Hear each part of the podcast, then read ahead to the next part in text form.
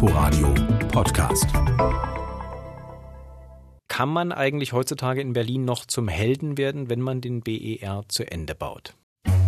Ja. Nach der Geschichte, die der Flughafen hinter sich hat, kann man sagen, wer das geschafft hat, die Kabel zu entwirren und zum Schluss sämtliche Genehmigungen zu bekommen von den entsprechenden Behörden, das hat schon im Baubereich ähm, Seltenheitswert. Wer das dann durchgezogen hat, ob jetzt Held der richtige Begriff ist, weiß ich nicht, aber es ist schon eine Leistung gewesen, weil wir haben ja alle daran gezweifelt, dass das funktioniert und dass da jemals eine technische Abnahme kommt.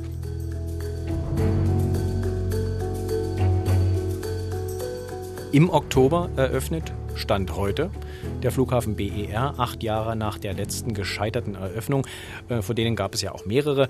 Baubeginn war übrigens der 5. September 2006. Nummer 1 in den Charts war damals ein gewisser Xavier Naidu mit dem Titel Danke. In diesem Jahr soll diese lange Serie an Pleiten, Pech und Pannen also enden mit der Eröffnung des BER am 31. Oktober. Ein rauschendes Fest wird es für die Verantwortlichen allerdings nicht geben, höchstens mal ein kleines Glas Sekt. Und genau in diesen Sekt hat nun der RBB auch noch mit einer exklusiven Recherche Wasser reingegossen.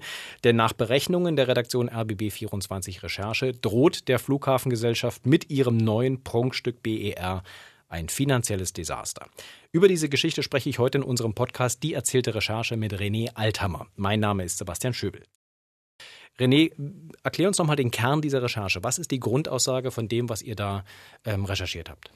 Die Grundaussage ist, wir haben uns folgende Frage gestellt. Der Flughafen, so viel wie er jetzt kostet, dafür hätte man ja normalerweise gut zwei Flughäfen, sagen immer alle, bauen können. Wenn man nur also zwei Flughäfen hätte bauen können, aber nur ein Flughafen dasteht, muss der ja quasi das Geld wieder einspielen. Und insofern haben wir uns die Frage gestellt, nachdem schon mal Wirtschaftsexperten eine Studie rausgebracht haben, die auch bezweifelt haben, dass die äh, äh Einnahmesituation des Flughafens so ist, wie sie dargestellt wird. Dann haben wir uns die gleiche Frage auch nochmal gestellt und haben es andersrum gemacht, nicht, sind nicht über Bilanzen gegangen, sind nicht über Abschreibungen und ähnliches gegangen, sondern sind einem Hinweis des Flughafenchefs gefolgt. Der war nämlich total erbost über diese Wirtschaftsstudie und hat mir persönlich sozusagen vorgeworfen, wir sollen uns doch mal, ich solle mich doch mal einarbeiten in die Frage, wie ein Flughafen Geld verdient. Es gibt eine neue Entgeltordnung und die Einnahmen steigen und die Einnahmen werden sich quasi verdoppeln mit Inbetriebnahme des neuen BR. Das war natürlich eine Vorlage und ähm, eine Verdopplung der Einnahmen, Entgeltordnung, das sind Dinge, denen man erstmal nachgehen kann. Und das haben wir gemacht. Wir haben also versucht, aufgrund der öffentlich zugänglichen Daten, aufgrund der Preise, die da letztendlich aufgerufen werden für die, Air, äh, für die Airlines, zu berechnen und nachzuvollziehen letztendlich, wie der Flughafen, wie viel Geld er verdienen kann und wie er zu seinen Erwartungen und Ähnlichem kommt. Das heißt, der, der Trigger oder der, der Anfangspunkt dieser Geschichte war eigentlich eine direkte Aussage des Flughafenchefs selber dir gegenüber, die du dann als Herausforderung quasi angenommen hast. Ja, der war zutiefst erregt und äh, erbost darüber, dass wir überhaupt diese Studie der Wirtschaftsexperten veröffentlicht haben und hat uns vorgeworfen, wir würden nicht in der Materie stecken, wir könnten das überhaupt nicht beurteilen und wir sollten uns damit mal auseinandersetzen. Und dann kam so der Hinweis, wir werden 70 Prozent höhere Einnahmen allein durch die Entgelte haben und wir werden die Umsätze am Flughafen quasi verdoppeln. Und da dachte ich mir, das sind ja konkrete Aussagen, denen kann man ja nachgehen. Das ist ja auch etwas, was wir machen können, weil die Daten sind einsehbar, die kann man nachvollziehen. Und dann haben wir uns Leute geholt, mit denen wir das zusammen versucht haben nachzuvollziehen. Wie muss man sich das vorstellen? Wie, wie sitzt man da mit den Experten zusammen? Wie kommt man da zu diesen eigenen Berechnungen und wie, vor allem, wie prüft man die dann mit der Realität gegen? Also einen Flughafen zu berechnen ist jetzt kein Hexenwerk, um es mal so zu sagen, aber man muss Ahnung davon haben. Da gibt es Kalkulatoren, die machen so etwas. Äh, zum Schluss kam eine Excel-Datei raus. Da sind die einzelnen Positionen, für die die Airlines bezahlen müssen. Start, Landeentgelte, das ist teilweise abhängig von, den, von der Emission, vom Geräuschpegel, natürlich immer viele Sachen abhängig von der Passagierzahl etc. Dann gibt's dazu sozusagen zu diesen Entgelten die quasi auch staatlich genehmigt werden müssen, gibt es noch die zentrale Infrastruktur, da gehört Enteisung dazu und so weiter und so fort. Diese ganzen Positionen kann man alle nachlesen. Und ähm, da wird auch relativ, äh, wird auch sehr klar beschrieben, wie die zu bewerten sind, wie die zu gewichten sind, eventuell was abhängig ist von der Passagierzahl. Dann baut man daraus eine Excel-Datei. So, das ist erstmal der erste Schritt, dann hat man die Werte. Wenn man dann wissen will, ähm, wie entwickelt sich sozusagen die Einnahmesituation eines Flughafens überhaupt, dann hängt das natürlich von den Flugzeugtypen ab, von den Flugbewegungen ab, etc.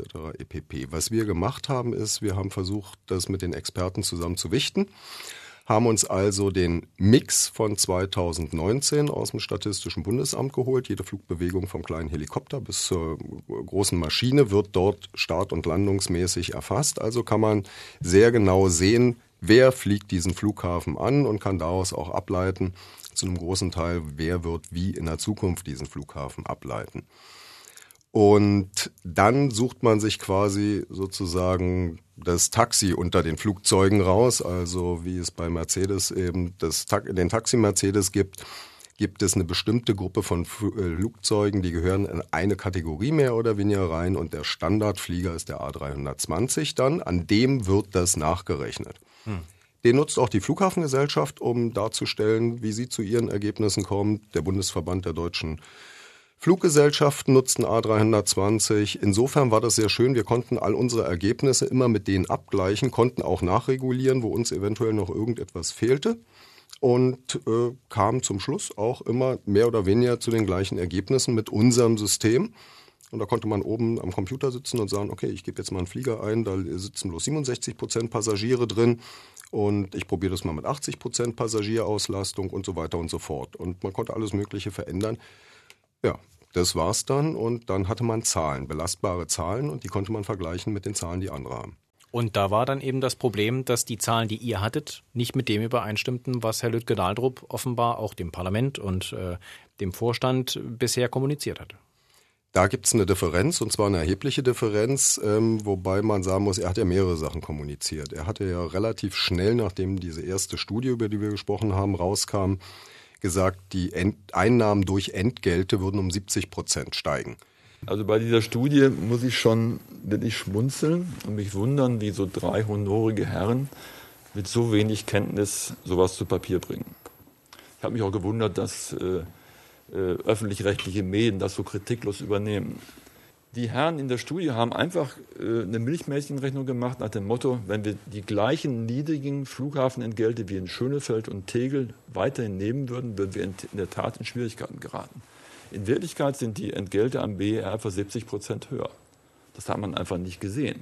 Von diesen 70 Prozent war schon anderthalb Wochen danach nicht mehr die Rede. Derzeit sprechen alle von 40 bis 50 Prozent. Zwischendurch gab es mal zwei Zahlen, die sagten 42 und 46 Prozent mehr gegenüber den Bestandsflughäfen, wie es so technisch so schön heißt, also gegenüber Schönefeld und Tegel heute sollen dann eben am neuen BER 42 beziehungsweise 46 oder jetzt 40 bis 50 Prozent, je nachdem. Also man möchte sich da offensichtlich nicht mehr so richtig festlegen, seit man festgestellt hat, dass Zahlen natürlich ein Problem haben. Sie sind entweder richtig oder falsch und vor allem, man kann es nachrechnen.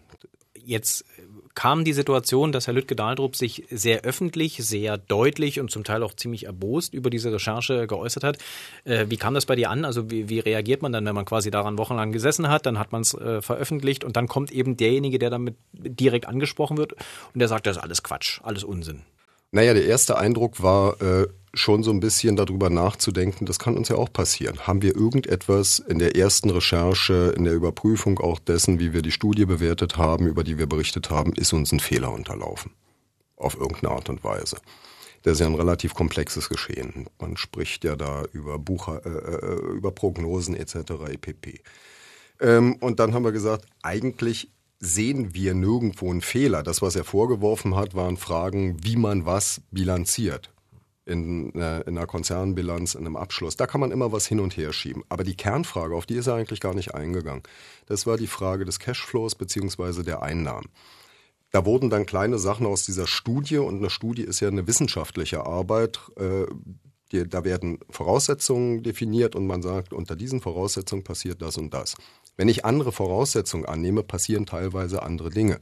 Aber die Kernaussage war die, dass die Autoren gesagt haben, der Flughafen kann aufgrund der hohen Belastung, die er zu schleppen hat, äh, ich sage nur Stichwort, da wurden quasi zwei Flughäfen gebaut, da liegen Kreditlasten drauf, die ähm, sind enorm. Der wird das durch die Einnahmen nicht abdecken können. So. Und dieser Frage sind wir dann unabhängig von der Studie nochmal nachgegangen, weil das hat uns natürlich äh, äh, aufgeregt, dass man uns implizit eigentlich Falschdarstellung äh, oder Falschberichterstattung nachgesagt äh, hat. Und ähm, das wäre natürlich ein schwerer handwerklicher Fehler. Und äh, ich habe immer zu allen Beteiligten gesagt, sollten wir zu dem Ergebnis kommen, dass wir einen Fehler gemacht haben, dass wir unser journalistisches Handwerk nicht ordentlich betrieben haben, dann werden wir das korrigieren. Und dann sind wir diesem Weg sozusagen auch aufgrund der Vorlage, die Lütke Dahldrup uns äh, gegeben hat, mit konkreten Zahlen, mit Ergebniserwartungen, die im Businessplan der Flughafengesellschaft quasi auch verankert sein sollen, dem sind wir dann konkret nachgegangen. Das Problem ist bloß, wir kommen wieder zu einem anderen Ergebnis. Wie sehr belastet einen das dann eigentlich persönlich, wenn äh, man mit seinem Namen da, dazu steht und äh, quasi sich auch immer die ganze Zeit selbst hinterfragen muss und dann natürlich auch Erwartungen im Haus geschürt werden. Die Leute haben diese große Recherche, man schiebt das im ganzen RBB an. Äh, schläft man dann irgendwie schlechter oder geht morgens mit äh, gesenktem Blick ins Büro und denkt sich, oh mein Gott, ich hoffe, ich habe keinen Fehler gemacht? Oder wart ihr euch eigentlich relativ sicher? Also wir waren uns bei unserer Recherche relativ sicher. Das heißt aber nicht, dass man äh, nicht schlecht schläft. Also das sind zwei Sachen. Sich sicher sein heißt ja nicht, ähm, ist ja auch bloß ein Gefühl. Es kann einem ja trotzdem ein Fehler unterlaufen sein. Aber die Belastung ist in solchen Fällen schon extrem, weil wir sprechen hier nicht darüber, ob jemand links oder rechts falsch abgebogen ist, sondern das kann auch Konsequenzen haben. Eine Vorsätzliche Falschberichterstattung wird es wahrscheinlich nicht geben, aber wenn man trotz alledem grundsätzliche Fehler gemacht hätte, dann ist so etwas unternehmensschädigend. Und das kann auch Schadensersatzforderungen nach sich ziehen. Andere äh, Medien haben diese Erfahrung schon gemacht. Und hier geht es auch bei diesen Sachen um die weitere Finanzierung der FBB nach Inbetriebnahme, die brauchen ja noch Geld. Wenn man da sagt, eure ganze Finanzrechnung ist mehr als zweifelhaft oder wir äh, können das nicht nachvollziehen, dann gucken natürlich auch andere hin. Da gucken im Hintergrund auch Banken hin. Stimmt das alles, was die uns erzählt haben? Da hängen Kredite dran. Also das lässt einen dann und wann schon ein bisschen unruhig werden und manchmal sehr unruhig werden und man wird nachts dann und wann durchaus schon mal wach und denkt, wie war das jetzt mit dieser Zahl? Funktionierte die? Haben wir das wirklich sozusagen nochmal abgeprüft und nochmal richtig auch gegengecheckt äh, über einen zweiten Weg, dass es keine Fehler gibt? Das ist eine in dem Umfang, das ist eine extreme Belastung, das ist so ähnlich, das heißt letztes Mal erlebt, da ging es um Recherchen, völlig anderes Gebiet, Kriegsverbrechen in Italien. Da hat man es mit 80 Jahre alten Herren zu tun gehabt, den hat man vorgeworfen, äh, oder den haben wir vorgeworfen, sie seien beteiligt gewesen an Mordtaten in Italien. Das ist eine Verantwortung, die wir haben. Diese Verantwortung darf man auch überhaupt nicht auf die leichte Schulter nehmen. In dem Fall, was ich gerade eben gesagt habe, da ging es um Menschenleben. Alte Herren, die wir nochmal an die Öffentlichkeit gezerrt haben und ähm, wo wir eine Verantwortung auch dafür haben, wie deren Lebensalter läuft, ob es so läuft oder so läuft. Und hier haben wir eine Verantwortung gegenüber der Entwicklung eines Unternehmens. Kommt da jetzt, passiert da etwas? Lösen wir etwas aus, was wir gar nicht überblicken können teilweise mit bis zum letzten oder nicht? Also es ist eine enorme Verantwortung und da muss man sich sicher sein. Und wir haben es wirklich mehrfach durchgedreht. Und wir haben auch bestimmte Zwischenergebnisse, muss man sagen, mit der FBB abgeglichen, um uns sicher zu sein. Wie waren diese Kontaktaufnahmen mit der FBB? Also die werden ja jetzt wahrscheinlich auch nicht erfreut gewesen sein, dass ihr anruft und sagt, wir haben übrigens Zahlen, die widersprechen Ihren erheblich. Äh, wollen Sie sich das nicht mal angucken? Das war äh, freundlich und äh, kommunikativ in dem Sinne und sie haben im Prinzip unsere Rechenwege bestätigt dadurch.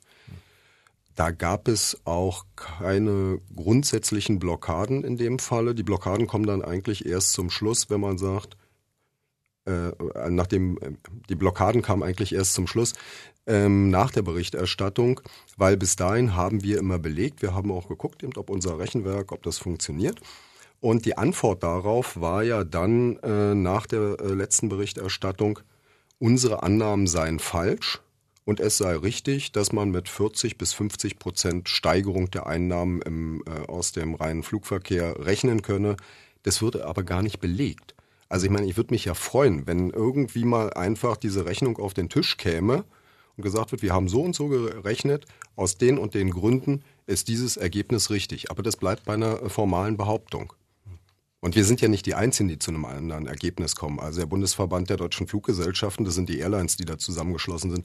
Ich glaube, die wissen schon, was sie zu zahlen haben, weil bei denen geht es ums Geschäftsmodell.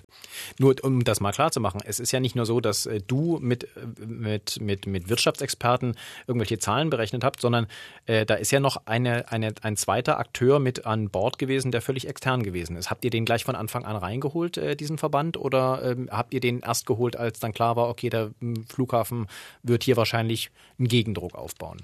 Nee, das war für uns einfach bloß eine Versicherung. Das, was wir da gemacht haben, ist, ähm, wenn man mal rumtelefoniert hat, so bei Leuten und gesagt hat, äh, wir haben da ein Problem, wir würden ganz gerne mal die Entgelte nachrechnen. Dann haben die alle gesagt, was wollen Sie machen? Niemand rechnet Entgelte nach. Welcher Redakteur, welcher Journalist kommt auf die Idee, ein Flughafenentgelt nachzurechnen?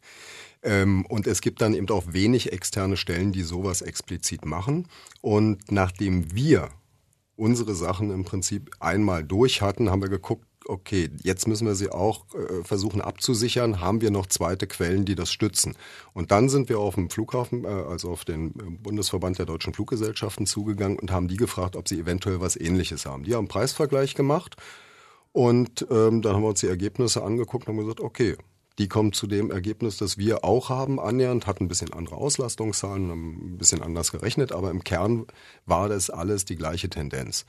Die hatten dann eben bei ihrer Rechnung 25 Prozent Preisunterschied zwischen Tegel Alt und dem neuen Terminal BR1. Und wir kamen da auf äh, 23 Prozent.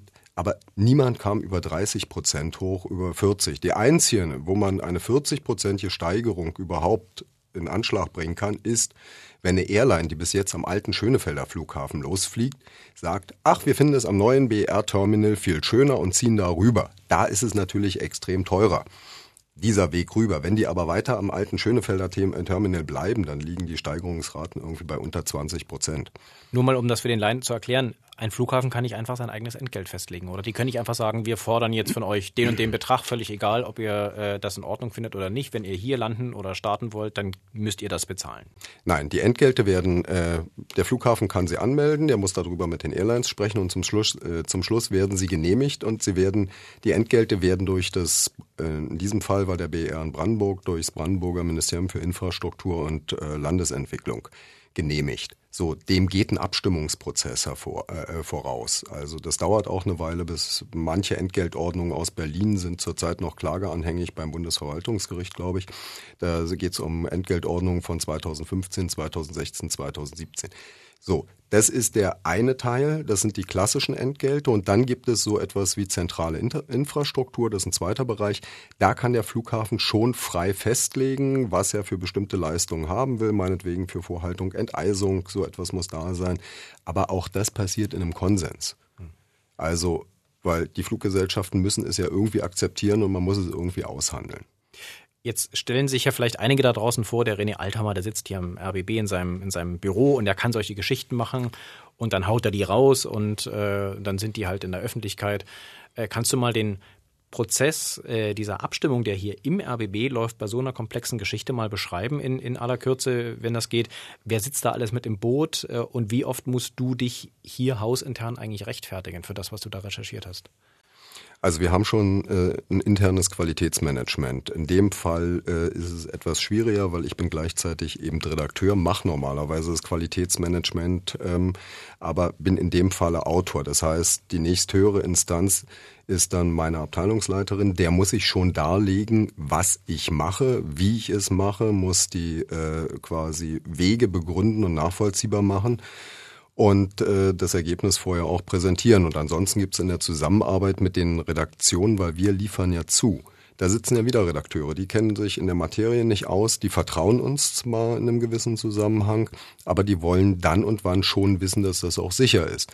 Also das, was wir recherchiert haben, muss transparent gemacht werden und muss auch nachvollziehbar sein ich kann nicht einfach irgendetwas behaupten, sondern ich muss es auch durchargumentieren und muss die Wege irgendwie deutlich machen, soweit wie das möglich ist. Ist natürlich ein bisschen begrenzt bei einer Excel-Datei, aber jeder war eingeladen, sich das Ding anzugucken, erklären zu lassen und äh, auf das man sagen kann, so und so funktioniert es. Das sind die Werte von denen, das sind die Werte von denen und jetzt kann ich euch erklären, wie sie vielleicht auf diesen Wert gekommen sind und wie wir auf den anderen kommen. Dann gibt es natürlich noch die Juristen im Haus. Mussten die dann auch noch mit draufschauen in dem Fall oder war das da nicht notwendig? Doch, die Juristen haben über einen langen Zeitraum uns begleitet, gerade weil eben der Druck relativ hoch ist und man vermeiden will, dass man in irgendeiner Form geschäftsschädigend ist. Die juristischen Abnahmen bei uns, die sind hochqualifiziert und ähm, ich finde immer, das ist ein Gewinn, weil da werden Leute, äh, die, also bei uns die Justiziare, werden ja aus dem Nichts heraus mit einer komplexen Recherche konfrontiert und die sind sehr wortfixiert.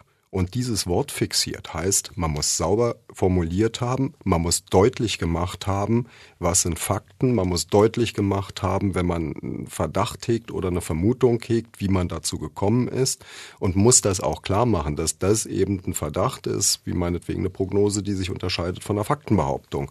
Die Zukunft äh, ist für uns alle was Ungewisses, wir wissen es nicht, vor einem Jahr hat niemand mit Corona gerechnet. Also man muss da bestimmte Annahmen auch äh, klar und deutlich zum Ausdruck bringen und dann funktioniert das eigentlich sehr gut. Wie prekär ist aus deiner Sicht nach dieser Recherche die Lage der FBB?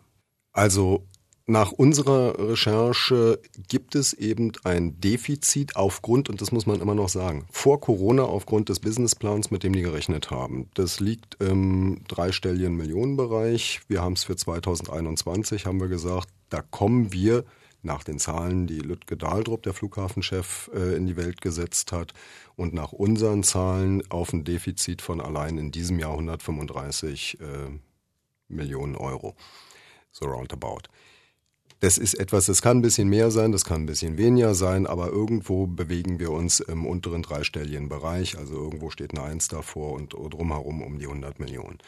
Wenn ich das jetzt ein Stückchen sozusagen in die Zukunft extrapoliere und sage, was könnte das bedeuten für die nächsten drei, vier Jahre, dann landet man also bei 400, 500 Millionen Euro. Und die Flughafengesellschaft hat gesagt, eigentlich brauchen sie nach Inbetriebnahme noch 792 Millionen Euro. Davon wollten sie äh, 400 quasi am freien Markt aufnehmen und 400 sollten die Eigentümer, Berlin, Brandenburg und der Bund, durch gesicherte Kredite bereitstellen. Und dann wollten sie noch 800 Millionen mehr einnehmen, so dass man quasi 1,5 Milliarden, die da im Raume standen, abdecken kann. Ja, 500 Millionen weniger ist dann Schlag ins Kontor. Also entweder ich kriege die Kredite eventuell nicht oder ich muss mir das Geld irgendwo anders herholen oder der Steuerzahler muss einspringen. Was das zum Schluss wirklich bedeutet, werden wir hoffentlich irgendwann in den nächsten Monaten genauer wissen, weil jetzt die Rechnungshöfe sich eingeschaltet haben und gesagt haben, sie wollen die Finanzlage jetzt prüfen, aufgrund der öffentlichen Diskussion, aufgrund der Widersprüche, äh, die sich ergeben haben. Und die können dann auch in die Businesspläne reingehen, die können die Finanzplanung untersuchen und die können zum Beispiel auch dann nachschauen, ob die Einnahmen durch die Entgelte richtig gerechnet wurden. Also man sollte ja immer ein Worst-Case-Szenario, also das Schlechtestmögliche rechnen, oder ob man es nach oben so weit gedreht hat, dass man genau das Geld, was man brauchte, vielleicht zum Schluss zusammengerechnet hat.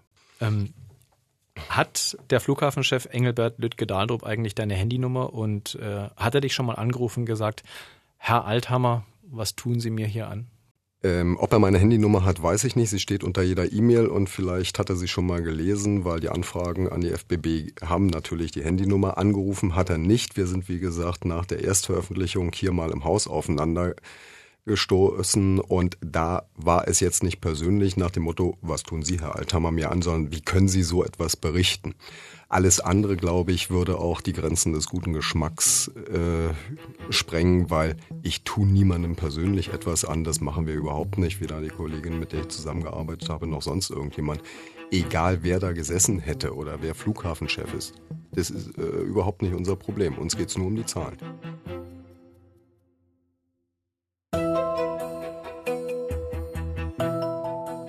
Und wir wollen, dass irgendwann, nachdem wir jahrelang Dübel gezählt haben, wir nicht wieder jahrelang eine Diskussion kriegen und jetzt brauchen wir vielleicht nochmal ein paar Steuergelder und nochmal ein paar Steuergelder. Wenn es da ein grundsätzliches Problem gibt, weil die Kosten für diesen einen Flughafen so enorm waren, dann sollte man das auch grundsätzlich angehen und sollte vielleicht dann mal sagen, müsste die Politik machen. Wir machen eine Teilentschuldung des Flughafens, dann steht da nämlich ein Unternehmen, was durchaus wirtschaftlich tragfähig ist, weil Berlin ist ein attraktiver Standort und es sollte nicht daran scheitern, dass in den vergangenen 15 Jahren beim Bau grandiose Fehler gemacht wurden, wo alle nur den Kopf schütteln. das jetzt quasi unter Druck und äh, voller Anspannung ausbaden zu müssen und überall zu drehen, um überhaupt das Geld zusammenzukriegen, das wäre meiner Meinung nach eine Fehlentscheidung. Du hast keine Angst, dass dir am äh, Flughafen BER Willy Brandt Hausverbot droht?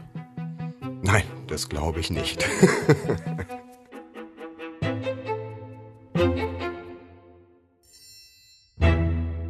Danke René Althammer aus der Redaktion RBB24 Recherche. Alle Details zu dieser Recherche und allem, was da noch kommt, finden Sie unter anderem auf rbb24.de und natürlich in unserem Fernsehprogramm. Unseren Podcast Die erzählte Recherche finden Sie in der ARD Audiothek, bei iTunes, bei Spotify und natürlich auch allen anderen gängigen Podcatchern. Wünsche, Fragen, Anmerkungen, Kritik einfach eine Mail an recherche.inforadio.de. Mein Name ist Sebastian Schöbel. Wir hören uns hoffentlich in zwei Wochen wieder. Vielen Dank. Inforadio Podcast.